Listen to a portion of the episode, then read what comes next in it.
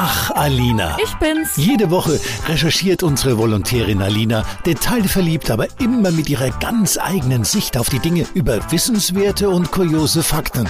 Eben Alina. Tattoos und Piercings sind eine aktuelle Modeerscheinung? Ja, also wenn man mal in die Vergangenheit schaut, dann nicht denn schon im alten Ägypten haben sich Menschen tätowieren lassen. So richtig modisch wurde es dann aber erst im 19. Jahrhundert ums viktorianische Zeitalter herum.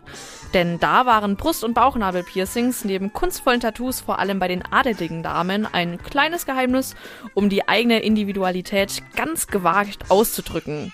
Unter anderem Queen Victoria selbst soll an eher intimeren Stellen eine Python und einen Tiger tätowiert gehabt haben.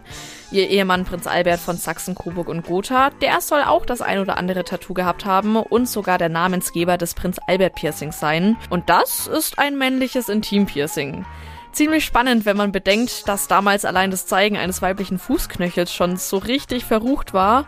Aber ich habe damit auf jeden Fall was gelernt, was mir ewig im Kopf bleiben wird, anstatt im Ort, an dem ich meine Tattoo-Creme abgelegt habe.